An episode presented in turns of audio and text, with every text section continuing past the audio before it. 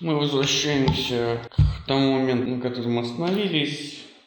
Золотуство расскажет нам немножко о равенстве. Сначала о практике равенства, а потом о теории равенства. Как я уже говорил, связано это с тем, что теория равенства для Ницше представляется гораздо более опасной, чем практика равенства.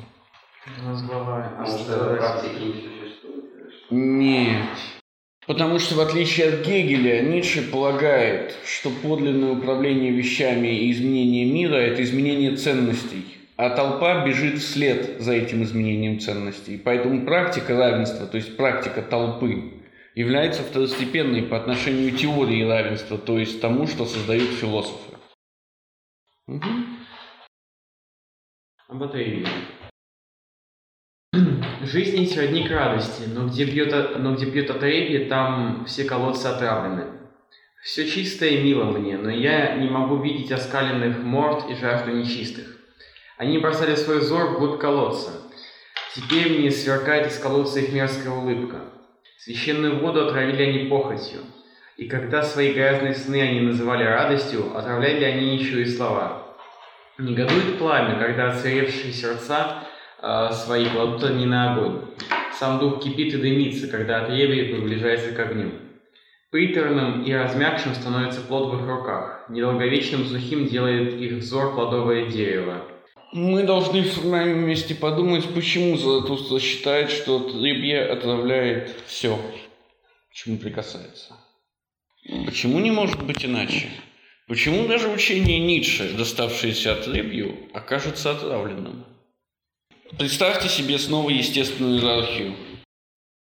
Те сложные понятия, которые существуют наверху этой естественной иерархии, всегда будут деградировать вместе со спуском вниз. Отребье просто не в состоянии понять и увидеть их, оно в состоянии принять их. Но оно не в состоянии принять их целиком, банально потому, что ему не хватает для этого естественных дарований. Таким образом, всякое понятие, спущенное вниз, деградирует. Всякое понятие, спущенное вниз, оказывается отравленным. Там, где говорит отребье, там всегда говорит деградация. Ничего другого там говорить не может. Поэтому даже если отребье принимает на себя лучшие из ценностей, они тут же оказываются урезанными, ужатыми, гораздо более отвратными, чем они были в самом начале. Я прошу вас заметить, что это, пожалуй, единственная глава, которая названа с пренебрежением. Даже о, казалось бы, о тарантулах, хотя и названо отрицательно, все-таки не названо с пренебрежением. И иные, кто отвернулся от жизни, отвернулись только от отребья. Они не хотели делиться отребьем ни источника, ни пламени, ни плода. Да, это, это те люди, которые по-другому называются консерваторы. Что они хотят сделать? Том 5, страница 22, конец 10 параграфа. И мне кажется, следует отдать должное этим скептическим подобиям антидействительности и микроскопистам познания. Инстинкт, который э, гонит их из этой современной действительности, необорим. Какое дело нам до их ретроградных окольных путей? Существенно в них не то, что они хотят идти назад, а то, что они хотят уйти прочь. Немного больше силы, порыва, мужества, артистизма, и они захотели бы вон из этой действительности, а не назад. Да, это консер- консерваторы. Мгм. Если бы им хватило сил, они бы захотели вон, а не назад. Том 2, страница 14, параграф 3. Можно предположить, что центральным событием для ума, которому суждено некогда достичь полной зрелости и сладости в типе свободного ума, станет великое развязывание, и что до то ли э, он тем более был умом связанный и казался навсегда прикованным к своему углу и столбу. Что вяжет всего сильней? Какие путы порвать почти невозможно. Для людей высокой и отборной души это будут обязанности, глубокое почтение, свойственное юности, податливая робость перед всеми объектами традиционного преклонения, перед всем достопочтенным, благодарность за почву, из которой они выросли, за руку, которая их вела, за святилище, в котором они научились боготворить, и сильнее всего их будут вязать, прочнее всего обязывать сами моменты их экстаза. У связанных на такой лад э, великое отвязывание прихо- приходит внезапно, подобно сотрясению почвы. Юная душа бывает потрясена, оторвана, вырвана с корнем, и сама не знает, что с ней происходит. Какой-то порыв, какой-то натиск овладевает ею с непреодолимой силой приказа. В ней пробуждается воля и желание уйти прочь, куда-нибудь и любой ценой.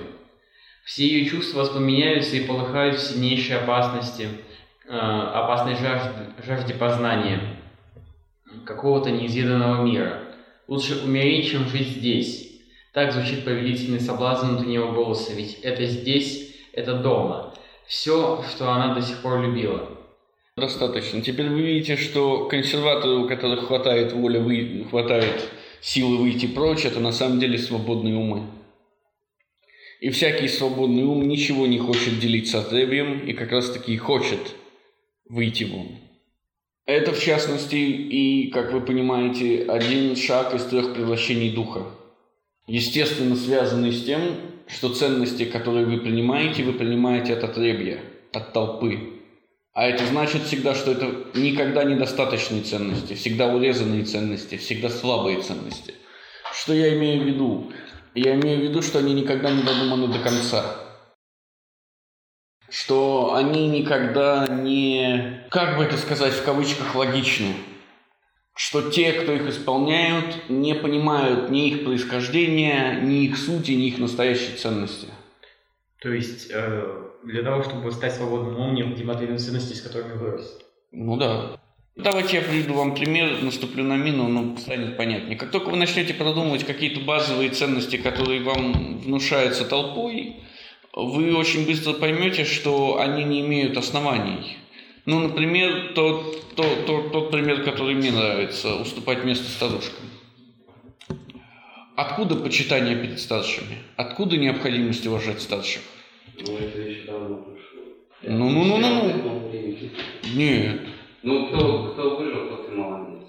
Да, да, имеется в виду, что со времен первобытного человека тот, кто жил дольше всех, тот обладал гораздо большим опытом. И этот опыт, например, позволял ему говорить, вот это можно есть, вот это нельзя, туда можно ходить, туда нельзя. Со временем, когда он уже переставал иметь способность э, выполнять какие-то общественно полезные функции более важные, в кавычках более важные, он начинал выполнять функцию, функцию рассказчика, функцию передатчика культуры. Отсюда возникает уважение к старшим. Но в современном обществе эта функция старших утеряна навсегда. У них нет никакой функции. Они не несут никакого существенного опыта или опыта выживания. Ну, наверное, меняется быстрее, чем. Да дело не в том, что мир меняется быстрее. Дело в том, что если раньше, чем старше вы становились, тем меньше был ваш шанс выжить, и потому чем, тем выше оказывалась ваша ценность, опять же, вы знали, что можно делать, а чего делать нельзя. То есть, чтобы дожить до старости, надо было быть умным, хитрым и сильным, то теперь, чтобы дожить до старости, надо не забывать вдыхать и выдыхать. Поэтому ценность стариков, она падает до нуля. Однако ценность и установка уступать им место и проявлять уважение осталась. Эта установка теперь висит в воздухе она ни к чему не привязана и ни на что не опирается. В ней нет никакого смысла. Это всего лишь один из примеров. Если вы вспомните, чему вас учили родители, я уверен, вы сами можете набрать еще десяток примеров э, ценностных установок, которые не имеют никакой привязки к окружающей вас действительности и больше не являются валидными. В этом смысле их не, не, имеет, не имеет смысла изменять их или улучшать их. Имеет смысл только отбросить их, выйти вон. То есть придать им смысл в этом значении было бы вернуться назад, был бы консервативный ход. Какой им смысл придать, там, сакральный или какой-то еще, это десятое дело. Но ход свободного ума – это ход вон ход прочь от этих ценностей. А есть ценности, которые, с которыми человек воспитан все еще валидны? Допустим, если родители его не воспитывали, там, поступить к бабушке, потому что она бабушка, а, э, ну, не знаю, прививали ему какую-то валидную ценность. Стоит ему... Е- э, это ценности отребья, они не могут быть валидными. Еще раз, мы возвращаемся к идее о коллективной морали. Это идея о том, что мораль необходима для сохранения коллектива и ничего больше. Соответственно, все ценности, которые прививаются вам коллективной моралью, не служат вам самому, они служат коллективу. Ну, вот, допустим, ребенок свободных э, людей, он должен отрицать, он должен отрицать э, ценности, которые мы привили. Начнем с этого. Во-первых, все мы дети отребья, потому что все мы дети рабов. Это один из, велич... один из величайших недостатков эры, в которой мы живем. Но так или иначе, э, это факт. Но если даже вы совершите мысленный эксперимент и представите себе, свободный духом все равно должен будет освободиться от этих ценностей, потому что таково одно из трех превращений духа. Другое дело, что он может вернуться к ним затем, уже самостоятельно, но к ценностям отребья бессмысленно возвращаться. И иные, кто уходил в пустыню вместе с хищными зверями, терпел жажду, просто не хотели сидеть у водоема вместе с грязными погонщиками верблюдов. Ну, понятно, про о ком идет речь, да? Погонщик верблюдов это все-таки, это в смысле просто отребье. Понятно, о ком, понятно вам, о ком идет речь? Кто этот парень, который свалил в пустыню, лишь бы только не сидеть с погонщиками верблюдов? Угу. И иные, кто приходил как опустошение, играть на все плодородные поля, хотели только засунуть свою ногу в пасть отребья и так заткнуть ему глотку. Знание, что для самой жизни вражда, э, Вражда. нужны вражда и смерть и кресты мучеников, это еще не тот кусок, которым э, давился больше всего. То есть о страдании как части жизни, знание о жизни как таковой. Это небольшая проблема для Заратустры. Но для Заратустры другая проблема большая. Но однажды я спросил и почти подавился своим вопросом. Как? Неужели для жизни нужно и отребье? Да, неужели для жизни нужно и отребье? Заратустра ненавидит отребье. Он еще не знает об этом или еще не осознал этого, но он ненавидит отребье. И задаться вопросом, зачем оно нужно, и действительно ли оно нужно для жизни, это для него тяжелая задача. Угу. Нужны отравленные источники и зловонные огни, и грязные сны, и, и черви в хлебе жизни? Не моя ненависть, а мое отвращение жадно пожрало мою жизнь. Ах, я часто утомлялся духом, когда даже от Рейбия доходило остроумным. И от господствующих отвернулся я, когда увидел, что они себя называют господством. Барышничать и торговаться из-за власти с Атребием. Значит, первое, Золотуство не отвечает на этот вопрос, нужно ли для жизни Атребия. Но мы знаем э, ответ на этот вопрос, теперь уже более или менее. Да. Ну и? Ну, а Избранный народ против единого человечества, да? И для жизни нужно отребье. Естественно, Заратустра тут же переходит к вопросу о господстве отребья. И первое, что он говорит нам, что демократия отвратительна, потому что там, в демократии, барышничают и торгуются из-за власти с отребьем. Среди народов жил я чужеязычный, заткнув уши, чтобы язык их барышничества, их торговли из- из-за власти оставались мне чуждыми. И зажав нос, шел я мрачно через все, э, через все вчера и сегодня. Поистине, дурно пахнут пишущие чернью все вчера и сегодня. И, естественно, отголоском власти отребья и торговлей за власть с отребьем является средство массовой информации. Как коллега, ставший глухим, слепым и немым, так жил я долго, чтобы не жить вместе с властвующей, пиш- э, пишущей и веселящейся чернью. Да, если из-за власти торгуются с отребьем, значит предполагается, что она у него есть. С трудом осторожно поднимался мой дух по лестнице, крохи радости были его усладой. Опираясь на посох, влачилась жизнь для слепца. Что же случилось со мною? Как избавился я от отвращения? Кто омолодил мой взор? Как взлетел я на высоту, где никакой отребий не сидит уже у источника? Разве не само отвращение мое создало мне крылья и силы, предчувствующие источник? Поистине, я должен был взлететь в самую высь, чтобы вновь найти источник радости. О, я нашел его, братья мои. Здесь, на самой высоте, бьет для меня родник радости. И есть жизнь, от которой не пьет отребие вместе с вами. Кажется, что Заратустра э, просто сбежал от отребья и так нашел его удовлетворительным. Мгм. Слишком стремительно течешь ты для меня источник радости, и часто вновь опустошаешь ты кубок, желая наполнить его. Еще должен я научиться более скромно приближаться к тебе, слишком сильно стремится навстречу мое сердце тебе. Мое сердце, где горит мое лето, короткое, знойное, грустное и чрезмерно, чрезмерно блаженное, как жаждет мое лето сердце твоей прохлады. Миновала медлительная печаль моей весны, миновала злоба моих снежных хлопьев в июне. Летом сделался я всецело и полуднем, э, и полуднем лета. Летом на самой высоте с холодными источниками и блаженной тишиною, о, придите, друзья мои, чтобы тишина стала еще блаженнее.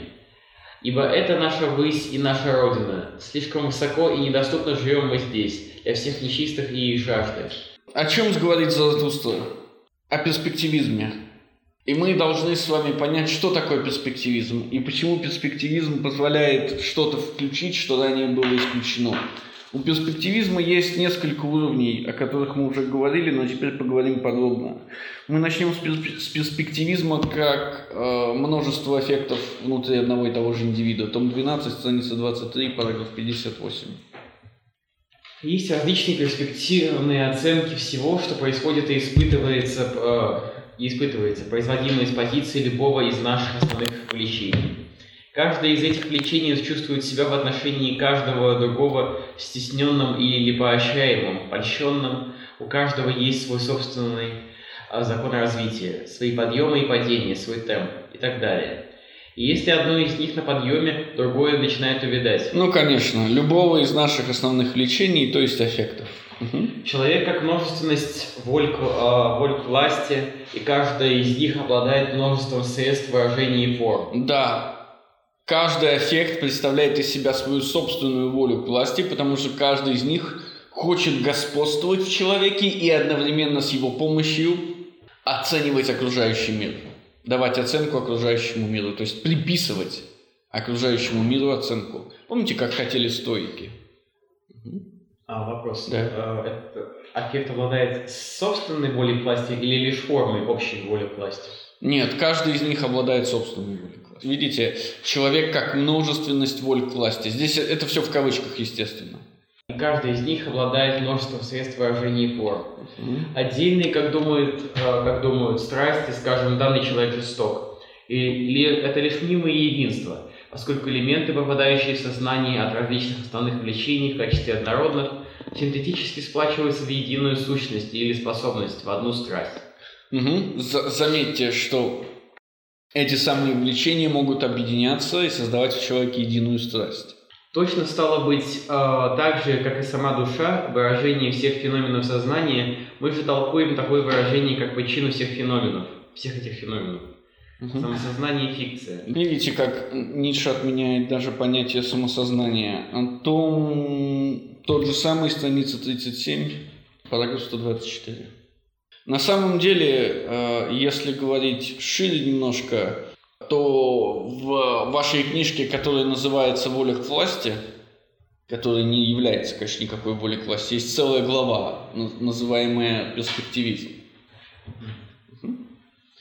Как возникает сфера перспективы и заблуждения? По той причине, что из-за существования органического существа стремится, стремится сохраняться, расти и сознавать себя. Не существо, а сама борьба.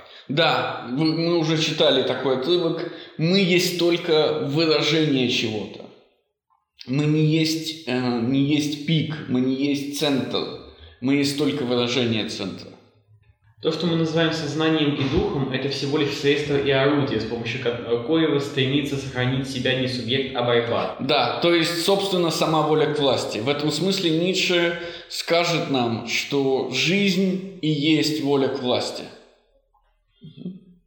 Человек – свидетельство в пользу того, сколь а, чудовищные силы могут прийти в движение благодаря мелкому существу с многообразным содержанием или благодаря никогда не прекращающейся борьбе, сосредоточенной на множестве мелких существ.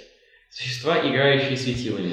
Ницше пытается освободить нас от э, представления о свободной и несвободной воле, вине и ответственности. Ну, в ответственности в меньшей степени, представляя нас как арену для борьбы некоторых сил. Сил, которые мы не понимаем и которые мы не в состоянии контролировать. Сил, которые, наоборот, подчиняют нас, но подчиняют нас не с каким-то умыслом, а в результате победы в каждой конкретной схватке, вызванной, ну или поражением в каждой конкретной схватке, или объединением, или разъединением, вызванными, естественно, состоянием нашего тела. Вопрос. А мысль о том, что человек является лишь проекцией, ну то есть э, ареной. ареной воли, ну, воли власти, страстей, Не является ли этот, э, ну, не напоминает ли это би- э, библейскую конце- концепцию христианскую, что человек является отражением воли Господней? Нет, ни в коем случае. Бог разумен. Страсти не могут быть разумными. У Бога есть план. У страстей не может быть никакого плана. Кроме того, Бог оставляет вам свободную волю. Страсти не оставляют вам никакой свободной воли. Наконец, Бог собирается вас судить, предполагая, что вы можете быть хороший, можете быть плохой. Страсти не собираются вас судить, и вы для них не хороший, не плохой. А если страсти это часть нас, то э, почему не может существовать- почему тогда не существует свободной воли? Ведь они часть нас, они, не, они нас не ограничивают, то есть они есть... Они вас предопределяют. Я служит лишь, как это сказать, оправданием для самости, для вашей сущности, в противопоставлении вашему сознанию. А сама ваша самость есть результат существования страстей внутри вашего, страстей внутри вашего тела. М. Это значит, что вы, как личность, как некое сознание, как разум, ничего не делаете. Да. Все за вас делает ваше тело, и, соответственно, вы ничего не контролируете. Ну, так это отделение тела и личности. Ну, то есть, Не, э, ни в, коем, ни в коем случае. Это, отдели, это, это отделение не тела и души, это отделение разума от действий тела. Разум сам по себе является результатом аффектов. То есть, смотрите, что говорит Ницше. Ваше сознание есть еще самый молодой в вас элемент. Поэтому он ни за что не отвечает, а только является результатом всего. То есть он, естественно, неотделим от вашего тела и от ваших страстей. Но он ни за что не отвечает. Банально потому, что он является производным от вашего тела и ваших страстей. То есть, смотрите, это как если бы я сказал, моя рука полностью подчиняется э, приказам от моего мозга. И вы бы сказали, ну тогда я отделяю руку от мозга. Это не противопоставление. Или, по крайней мере, не противопоставление, работающее так, как работает противопоставление души и тела. То есть христи- классическое христианство говорит, что для тела плохо, для- то для души номер один. То есть чем хуже телу, тем лучше душе. Такого противопоставления не может быть между разумом и э, страстями и эффектами. Страница 89, параграф 77. Наши ценности вложены э, в вещи интерпретации. Разве есть какой-нибудь смысл в чем-то самом по себе? Разве смысл с необходимостью не является именно смыслом в отношении перспективы? Всякий смысл – воля к власти, все, отно- все соотносительные смыслы можно растворить в ней.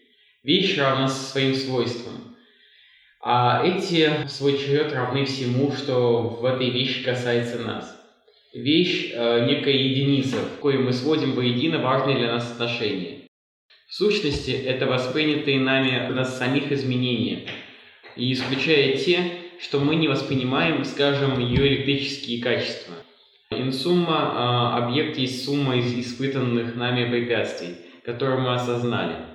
Качество значит всегда выявляет что-то полезное или вредное для нас. Скажем, цвета. Всякий соответствует какой-нибудь степени удовольствия или страдания, а всякая степень удовольствия или страдания – это результат оценочных суждений. О том, что это полезно, и О том, что о полезно. том, что полезно, а что бесполезно. Отвращение. Полезно и бесполезно, понятное дело, в кавычках. И здесь следующий ход. Перспективизм – это не только сумма а, аффектов, с которых мы можем смотреть на ту или иную вещь. Это еще и воля к власти. То есть перспективизм является также и навязыванием вещи определенных свойств. Том 13, страница 341, параграф 186. Физики на свой лад тоже верят в истинный мир, постоянную, одинаковую для всех э, и движущуюся высоким законом систему атомов, а видимый мир сводится для них к доступной всякому на свой лад э, стороне всеобщего и обязательного бытия, доступной, но и упорядоченной, сделавшейся субъективной. Но тут они заблуждаются. Атом, который они конструируют, выведен по законам логики, все того же перспективизма сознания. Стало быть, и сам он субъективная фикция. Изображенная нами картина, ими картина мира ровно ничем существенным не отличается от субъективной картины мира. Только она сконструирована на основе предусмотрительных замыслов. Но замыслы, э, таите, сплошь наши. Да, это важно. От перспективизма нельзя избавиться. И в этом смысле никакой объективности быть не может. Нельзя выйти за пределы э, перспективизма и вы собственной перспективы. И даже там, где большинство соглашается об этой перспективе, это все равно перспектива. Угу. И, наконец, в своей комбинации они кое-что упустили, сами того не ведая. Как раз тот необходимый перспективизм, благодаря которому с любой сосредоточие силы, а не только человек, конструирует в соответствии с собой весь остальной мир. Угу. То есть измеряет, ощупывает, формирует его, сравнивая со своей силой. Да, что значит перспективизм как воля к власти? Это значит, что тот спектр, который вы видите, это тот спектр, на который вы можете влиять. И, соответственно, так как вещей, вещь в себе не имеет никакого смысла и никакого значения, и ее существование можно пренебречь, перспективизм также автоматически означает оценку.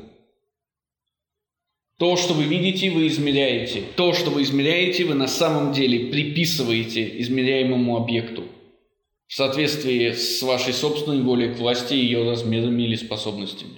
Чем шире у вас перспектива аффектов, тем больше вещей кажутся вам резистивными, тем больше вещей вы можете измерять, и тем шире должна быть, должно быть это измерение. А То есть тем шире должна быть перспектива. А что есть перспектива? То, как вы видите мир, если кратко. Ну, видите в кавычках, потому что вы не видите, а вы приписываете миру какие-то качества. То есть это интерпретация вещи в себе, которые как бы существуют, да, но, но нам недоступны. Закон становления гласит, что все изменяется. Это значит, что перспектива не может оставаться такой, какой она. Конечно, конечно. Кроме того, помните, что изменяется перспектива, потому что страсти, борющиеся внутри вас, все время заключают новые союзы, все время проигрывают, все время побеждают, меняются между собой, спотыкаются и так далее. Если вы, конечно, человек широкой перспективы, а не одномерный человек, не детерминированный человек. То есть, если у вас победила одна страсть, то тогда вам как бы попроще. Но чем больше у вас страстей, тем шире ваша перспектива и тем Э, лучше вы с точки зрения сил, которые борются в вас. То есть, тем больше в вас потенции воли к власти. То есть, чем больше перспектив, тем больше я могу оценить предмет с разных сторон. То есть, это, был, это был предыдущий момент. Тем больше предметов вы теперь можете видеть и сторон в предмете. Перспективизм означает не только, что вы можете увидеть предмет с разных сторон, но также и то, что вы можете увидеть предмет, который вы до этого не видели. Я могу попробовать привести пример, но он, конечно, будет совершенно неподходящий здесь. Из, вспомните что-нибудь из вашего взросления, из вашего перехода из детства или из отрочества в юность, из пубертатного периода. Как вдруг вы начали замечать вещи, которые до этого не замечали вообще. И я имею в виду не вещи в окружающем мире, а эмоциональную сторону, например, поведения людей или оценки действий людей. То есть до этого вы просто не задавались такими вопросами, и для вас что-то не существовало, и вдруг оно входит в ваше существование. Ну, например, несмотря на то, что родители постоянно вам говорили «думай о других», или чтобы понять, как себя ведет другой, поставь себя на его место, вы никогда этого не делали. И вдруг вы начинаете испытывать эмпатию, давайте мы это так назовем. То есть у вас ее не было, в детях ее, этого нет и не может быть. А потом раз она появляется – это и будет перспективизм чуть выше того уровня, о котором мы, мы говорили пять минут назад. А, они позабыли причислить эту перспективу, перспективу, образующую силу, к истинному бытию.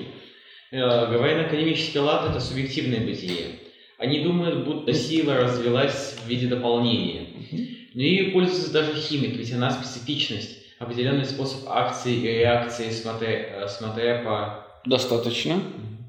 Перспектива? Перспектива – это всего-навсего сложная форма такой специфичности.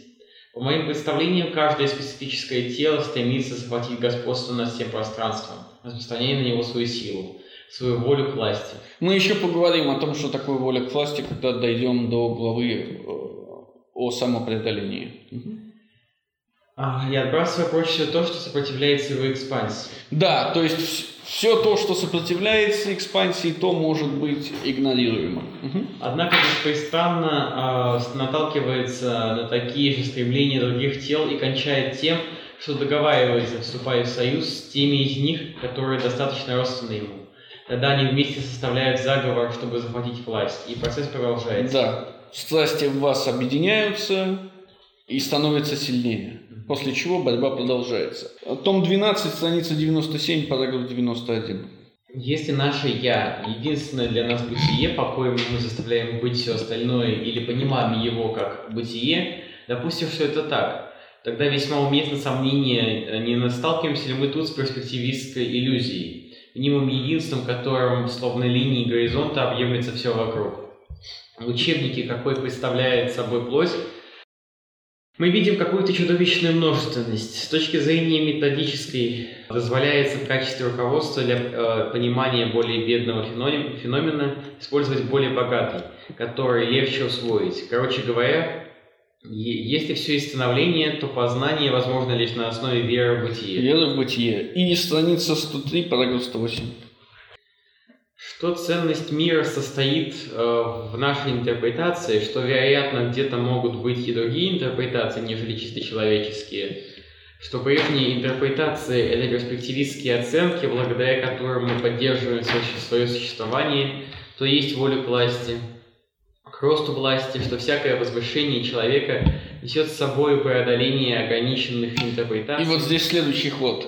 Возвышение связано с перспективизмом улучшение в кавычках человека или движение вверх по шкале от человека к сверхчеловеку связано с ростом количества интерпретаций. Всякое усиление человека несет с собой преодоление ограниченных интерпретаций, что всякое достигнутое усиление и расширение власти открывает новые перспективы и призывает верить в новые горизонты. Всем этим живут мои сочинения – Мир, до которого нам есть дело, неправилен, то есть представляет собой не действительность, но вымысел и округление какой-то скудной суммы наблюдений. Он течет, он нечто становящееся, некая постоянно ускользающая неправильность, никогда не приближающаяся к истине, поскольку никакой истины нет. Да. В «Воле к власти» в главе о перспективизме прямо сказано, что сверхчеловек или наиболее высокий тип человека – это тип человека, у которого наиболее широкая перспектива. Бросьте же, друзья мои, чистый взор, взор, родник моей радости. Разве помутится он? Он засмеется в ответ вам своей чистотой.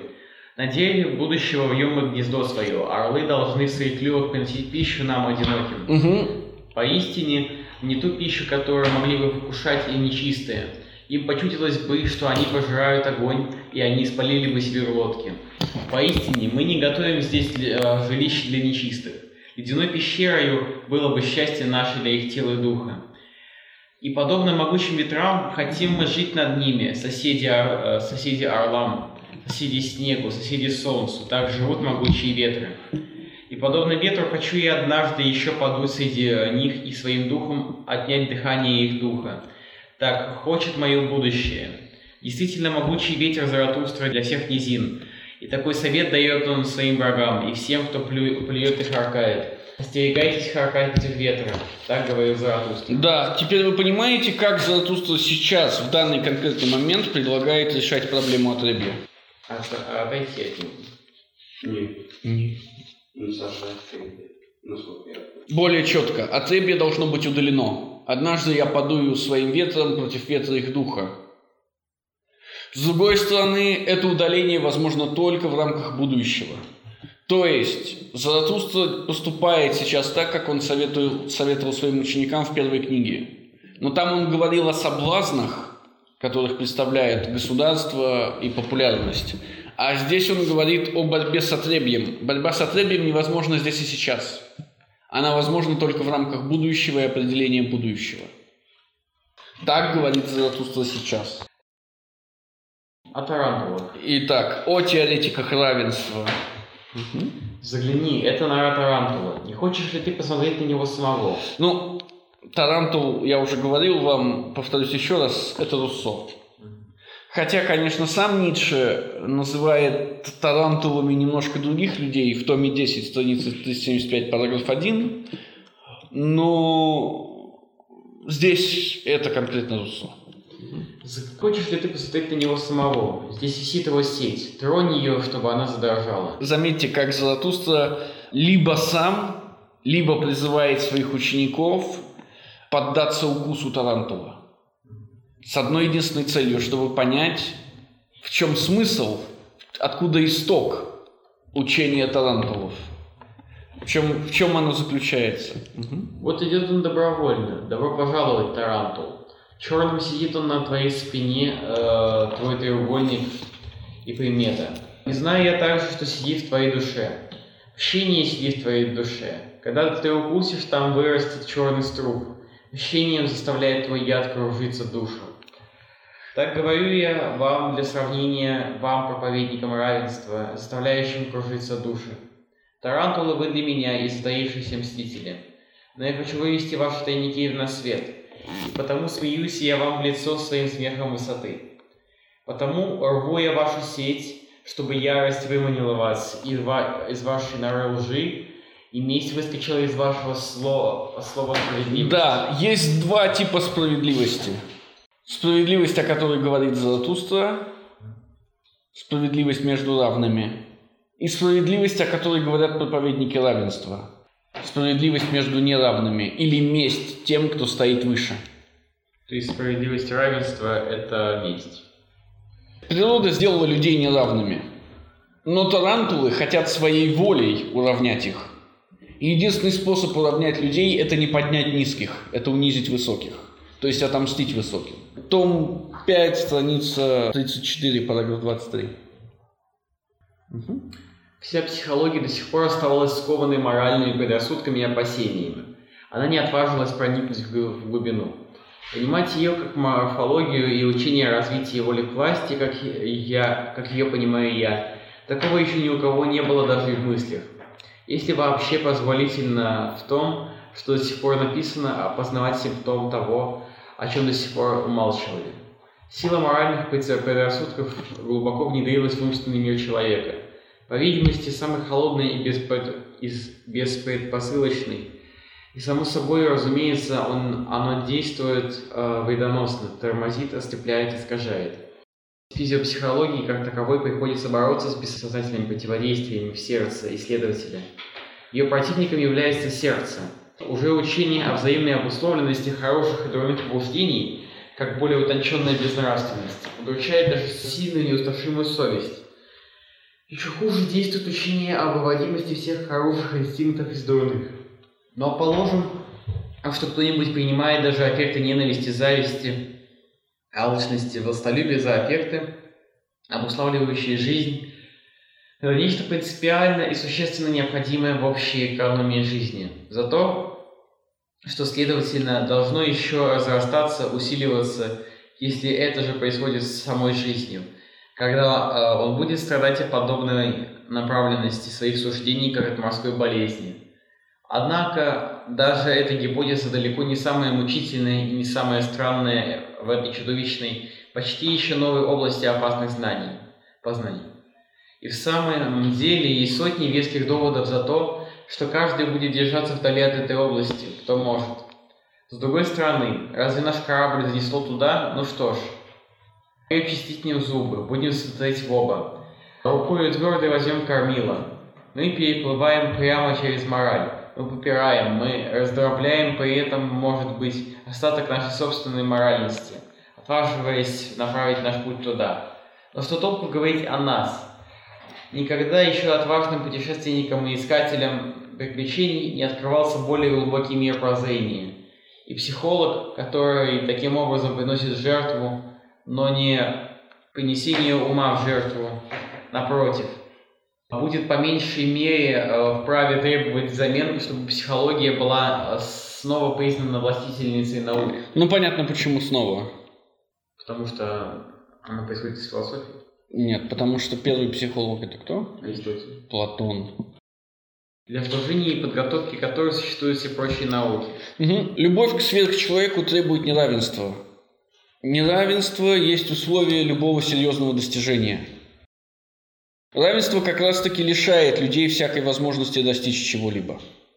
Ибо равенство говорит о том, что любое достижение равно любому другому достижению или даже не достижению, а деградации. То есть равенство сдерживает? Нет, оно не сдерживает, оно сдел- делает невозможным. Представьте, вы пришли на школьную ярмарку, да, возьмем пример из моей головы, и вы пришли туда с синхрофазотроном а ваш умственно отсталый коллега пришел туда с пластиковым пакетом.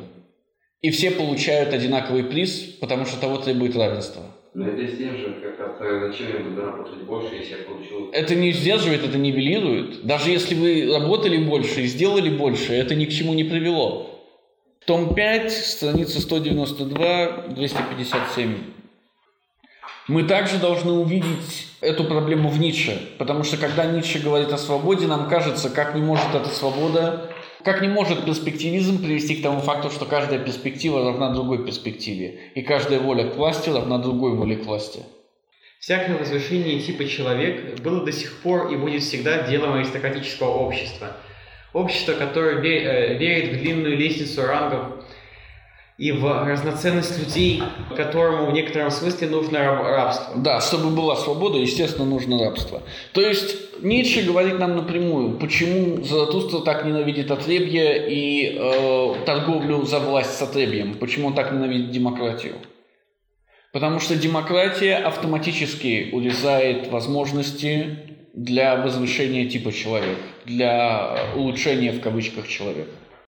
Только там, где есть неравенство, это неравенство может вести к какому-то, в кавычках, опять же, прогрессу. Причем Ницше вам прямо скажет, что прогресс, в другом месте, естественно, можно и нужно мерить не каким-то движением науки, не каким-то развитием, развитием в кавычках, качества жизни. Прогресс нужно мерить количеством человеческих жертв, принесенных во имя возвышения отдельных людей. И в этом смысле, с одной стороны, это Фукидид, потому что Фукидид прямо говорит, что прогресс состоит в, в, в том числе и в масштабе жертв той или иной войны. И в этом смысле все войны после Второй мировой войны – это деградация. И второе, это жертвоприношение не означает физическое жертвоприношение, то есть не означает физическое убиение. Часто жертвоприношение означает жертвоприношение на протяжении всей жизни, то есть рабство. Тут возникает проблема, классическая проблема, проблема, с которой надо бороться, и с которой Ницше собирается бороться. Ведь Платон думает точно так же. В чем же разница между Ницше и Платоном, и Аристотелем, там и шире? Мы уже говорили об этом, но давайте я повторюсь. Разница состоит в том, что Платон говорит, из отребья философы попадают случайно. Рождение философа – это случай, ничего больше.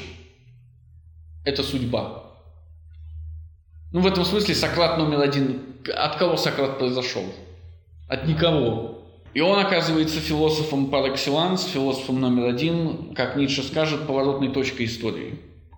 Вот Ницше хочет, чтобы эта случайность была побеждена. Он собирается своей философией, фин, финальной версией своей философии преодолеть эту случайность. Избранный народ не должен появиться случайно. Избранный народ должен быть создан, сознательно создан. Мы должны создать такое общество, из которого высшие люди будут выделяться самостоятельно, то есть не случайно. Это общество, естественно, выглядит прямо противоположно обществу, о котором мечтают христиане. Ну, равенство. А? Ну, типа, да, или что, о чем мечтать? Неравенство, не мир, не спокойствие, не отсутствие страданий. Да. Из кого Ницше собирается пополнять э, избранный народ?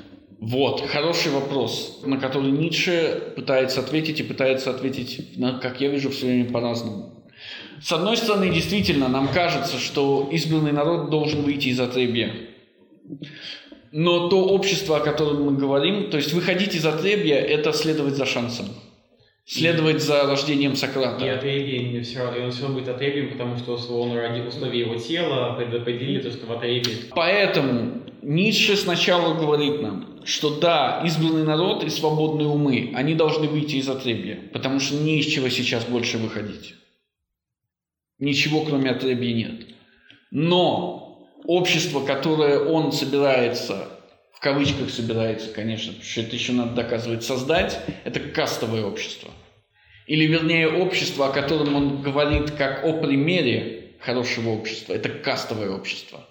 И там из отребья не выходит ничего, кроме нового отребья. Кастовое общество выглядит ровно так, как должно выглядеть общество Платона в кавычках, и как выглядит всякое контролируемое философами общество. Наверху жрецы, под ними те, кто умирают, и патриоты, под ними все остальные, в том числе и торгаши. Но заметьте, что я говорю вам, что это проблема, потому что Ницше не делает таких переходов.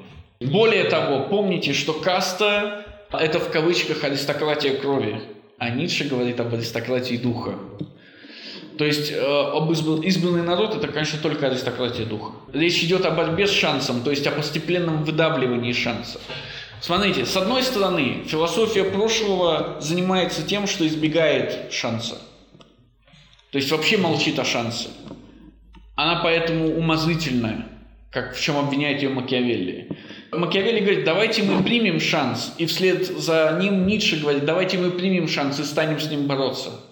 Это вот тот поворот, та революция, которую осуществляет Макиавелли и вслед за которой следует Ницше. Мы доста... Когда наступает Великий Полдень, когда мы все узнаем о человеке, тогда для нас не будет большой проблемы э, руководить э, появлением или как бы предопределять появление высших людей.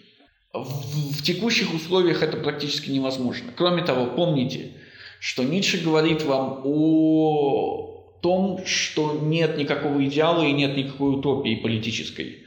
В этом смысле каждый представитель избранного народа или каждый, каждое поколение избранного народа самостоятельно решает, какой политический порядок является наилучшим в текущих исторических условиях. То есть кастовое общество – это хороший пример, но это не идеал и это не ориентир. Идеальный режим невозможен но это неплохо с точки зрения Ницше, это отлично с точки зрения Ницше. Потому что до тех пор, пока в жизни остается загадка, в человеке остается загадка, до тех пор возможна креативность. Если мы знаем полностью человека, никакая картина мира становится невозможной. Никакая другая, кроме той, которая является в кавычках объективной. Ну и креативность тогда умирает. Да, и с этого начинается закат. То есть после Великого Полдня следует закат человечества, больше ничего не следует. Человечество так или иначе закатится. Человечество так или иначе ждет пик, а потом конец. Это неизбежно. Вопрос, где именно располагается этот пик. Великий полдень подразумевает, что этот пик располагается в принципе там, где этот пик возможен, а не в каком-то случайном месте. Вот и все. Но мы вот мы дойдем никогда, а вы дошли уже, Максим Павлович, до идеи о вечном возвращении, и я специально для вас говорю третий уровень проблемы, которую решает вечное возвращение. Дух тяжести говорит Заратустры. Заратустра – это камень, высоко он подкинул себя, но дух тяжести сделает так, что упадет он обратно. Заратустра прекрасно понимает, что если у человечества есть начало, у него есть конец. Если есть пик, то за этим пиком неизбежно следует деградация. Это и есть определение пика. За пиком не может следовать еще один пик. Как принять такой мир, в котором человечество неизбежно деградирует? Как принять отребье? И Заратустра говорит «вечное возвращение». Только мысль о вечном возвращении позволяет мне принять пик и после пика принять упадок. Почему? Потому что я знаю, что все вернется. Вот какую проблему, в частности, это третий уровень. Про первый я уже говорил. Но при этом он не верит в вечное Но возвращение. это мысленный эксперимент, чтобы люди не отчаялись. На первом уровне проблемы, которую решает вечное возвращение, а именно как жить, когда все вещи подняты в воздух, вечное возвращение решает это для простого человека. Оно же решает это и для Заратустра, но уже решает в кавычках, да. да. То есть тут надо более глубокое исследование проводить, чтобы понять, верит ли Заратустра в вечное возвращение или нет. Две, то- причем в современ, у современных исследователей обе точки зрения существуют и имеют поддержку. То есть и та точка зрения, что Заратустра реально верит в вечное возвращение, это пиковое учение Ницше, и та точка зрения, что Заратустра не верит в вечное возвращение, это массовое учение. То есть здесь вы сами для себя должны решить. Я снова обращаю ваше внимание на то, что он говорит об этом морякам.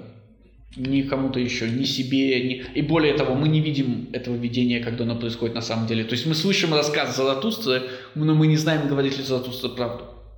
При том, что момент, когда это видение должно произойти, мы видим. В конце третьей книги Заратустра поднимается на гору, рыдает там, спускается вниз.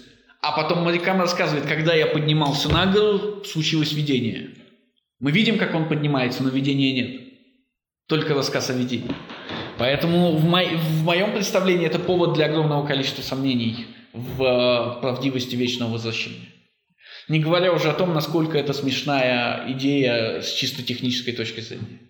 Проблема в том, что философия Ницше трактуется, ну, мы и исторически это видим, и сейчас мы это видим, что Тут есть очень много э, моментов философ... в его философии Заратустры, да, то есть и в том, что говорит Заратустра и философия Ницше, что трак... Э, может трактоваться как вот для сверхчеловека, как и для э, массы. И, да, то есть для Приведите пример, чтобы я понял. А учение о вечном возвращении, допустим, оно как вот болеутоляющая пилюля для... Да, да, да, конечно, конечно. Вот и таких моментов, я помню, мы наталкивались на них, но я сейчас не вспомню. Давайте мы сдвинемся шире и скажем, что в рамках самого, самого учения о воле к власти любая интерпретация является результатом не текста, а интерпретатора. Ну да, и Соответственно, вот... тот, кто будет интерпретировать, тот так и будет интерпретировать, и не важно, что там написано. Сам текст и намерения Ницше для нас остаются навсегда недоступными. Просто... И говорить о них бессмысленно. То есть, если вы хотите увидеть там учение во имя последнего человека, вы увидите это учение. Если ваше тело хочет увидеть это учение, вы увидите это учение. И мы снова возвращаемся к проблеме равенства, который, который как бы ведет Ницше, к проблеме, которой пришел постмодернизм.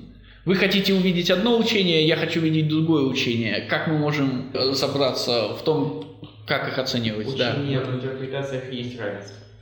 Смотрите, существует миллион интерпретаций. Теперь, это правда. Вопрос не в том, существует миллион интерпретаций или нет. Вопрос в том, какая интерпретация является господствующей. Мы меряем интерпретацию волей к власти – Тела, выдвигающие интерпретацию, не равны. Воля к власти этих тел не равна. Существует господствующая интерпретация. Всегда существует господствующая интерпретация. Значит, значит, она, э, значит, она истина. Она не истина, она господствует. Это значит, что ее в любой момент может сменить любая другая интерпретация. В то время как истину, конечно, никто сменить не может. То есть это, с одной стороны, строит иерархию, а с другой стороны, позволяет этой иерархии быть пластичной. В любой момент может появиться более господствующая интерпретация. Любой ваш преподаватель, любой ученый, будь он гуманитарный или э, естественно-научный, на самом деле занимается тем, что навязывает миру свою волю к власти. Иными словами, после Ницше любая наука, любое учение приобретает характер идеологии. И ничего, кроме идеологии, за ней не стоит. Вопрос, насколько эта идеология оказывается успешной, насколько она оказывается успешной в борьбе с другими идеологиями и в захвате умов. Вокруг создателя ценностей вращается мир, говорит Ницше. Ну и говорит Заратустра. Именно это он и имеет в виду. Если вашей воли к власти хватает на то, чтобы убедить трех студентов или там трех ваших соседей, это не значит, что ваша интерпретация равна интерпретации того, кто убедил весь остальной мир правоте своей, своего собственного взгляда. Вопрос. Философ создает ценности только для избранной группы, для, Наоборот. для будущего народа, или он создает ценности для отребья? Он создает ценности для отребья, в этом его попытка господствовать над ними. И он создает ценности для самого себя. И те ценности, которые он создает для самого себя, каждый из избранного народа создает для себя сам. Отсюда возникает духовная война между представителями избранного народа. Нет, нет истинного ответа, есть ваш ответ. И ваш ответ и будет отражать вас самого. Сам же я, видите, говорю вам, что с одной стороны Ницше как бы ведет к полной свободе и к полному равенству в кавычках, да, с другой стороны мы видим, как постмодернизм пришел к этому равенству, и это абсолютно не тот путь, о котором Ницше говорит. Есть здесь все упирается в то, что можем ли мы знать, что действительно хотел Ницше. Нет, нет, конечно нет. Потому что... Конечно нет. Опять же, когда я говорю хотел или не хотел, я имею в виду свою интерпретацию, да, ну, ничего да, больше. Допустим, если бы Ницше находился бы в Греции, сильно бы он э, боролся с э, именно... Х- хороший вопрос и, и, и, и ответ «да, боролся бы». Например, с аристократией крови. Там вся аристократия – это аристократия крови. Платон – это случайность. Не, не был бы Ницше Сократом в таком случае. Но именно поэтому Ницше говорит, что Сократ – это, а, поворотная точка истории, то есть это величайшее достижение в принципе. И Ницше сам претендует на то, чтобы быть поворотной точкой истории второй раз, только в другую сторону. И, б, что Сократ и христианство, следующее за ним, создали то, чего еще не было. И за это им надо быть очень благодарным. Они создали личность и дух. Этого не было. То есть при всех минусах, которые дает христианство, христианство впервые создало то, чего еще не было. И это нечто продвинуло человечество вперед очень сильно, с его точки зрения. И за это он прямо пишет, за это надо быть благодарным. Почему мы э, изучаем Ницше? Потому что то, о чем Ницше говорит, либерализм, социализм, христианство, все еще господствует. Мы все еще не повернулись. То есть после него попытка поворота была сделана, но эта попытка была задушена, застоптана, и как бы все сейчас от нее отворачиваются со стыдом. Первая попытка поворота считается неудачной. В этом смысле Хайдегер отличного Ницше подложил слона, или как это правильно сказать? Свинью, Свинью да, потому что стал нацистом. После этого можно было просто не обращать внимания на Ницше и говорить, он нацист, он сумасшедший. Вот мы сейчас снова подходим к тому моменту, когда мы говорим, не-не-не-не-не-не, нельзя просто так отвернуться от, таку, от таких серьезных вопросов. И мы снова оказываемся в ситуации, когда господствует либерализм, социализм и христианство. Просто количество пробелов в Ницше и количество идей, которые могут быть истолкованы как а, для сверхчеловека, как и для последнего человека, как вот это были удаляющие пилюли с вечным возвращением, с... Если вы обратите внимание, современное общество возводит в культ одиночества. Одиночество, интровертизм, интроверсия являются в нынешней массовой культуре чем-то превозносимым. Почему? Потому что одиночество в нынешней культуре считается чем-то отвечающим от мира, дающим мудрость. Но вы указываете на влияние Ницше, да. Да, и, про, и вот в чем вопрос. А не хотел ли Ницше создать наш нынешний мир? Потому что, э, если мы посмотрим, то вот э, что отделяет его, да, то есть что, условно говоря, отделяет его э, философию для сверхчеловека для, от философии для э, последнего человека, воля к власти. Воля к власти как оправдание... Э, от неравенства, например. Максим Павлович, напомните, вы же говорили, что смотрели передачу, где именно такой вопрос и ставился.